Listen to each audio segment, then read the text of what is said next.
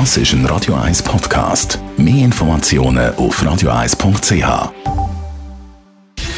Gesundheit und Wissenschaft auf Radio 1. Unterstützt vom Kopfwehzentrum Irlande Zürich. www.kopfwww.ch Ich weiss nicht, ob ihr es mitbekommen habt, aber wir haben es in der 10 News thematisiert. Die Weltgesundheitsorganisation WHO hat einen Aufruf gemacht für mehr Bewegung. Es geht also mal nicht um Corona, sondern um Bewegung.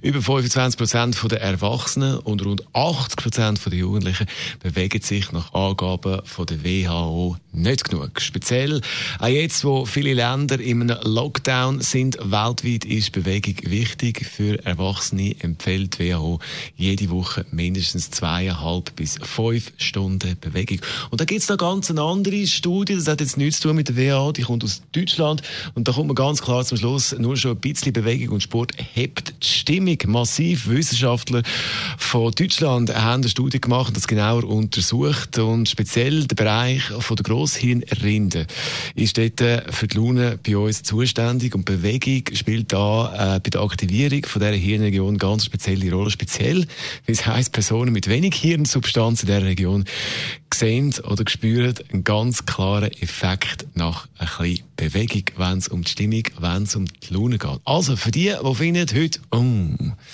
Stimmung nicht wahnsinnig toll. Vielleicht über den Mittag schnell einen Spaziergang machen, auch wenn es kalt ist draussen, auch wenn es unter der Nebeldecke ist. Es hebt definitiv Stimmung wissenschaftlich ganz. Das ist ein Radio 1 Podcast. Mehr Informationen auf radio1.ch.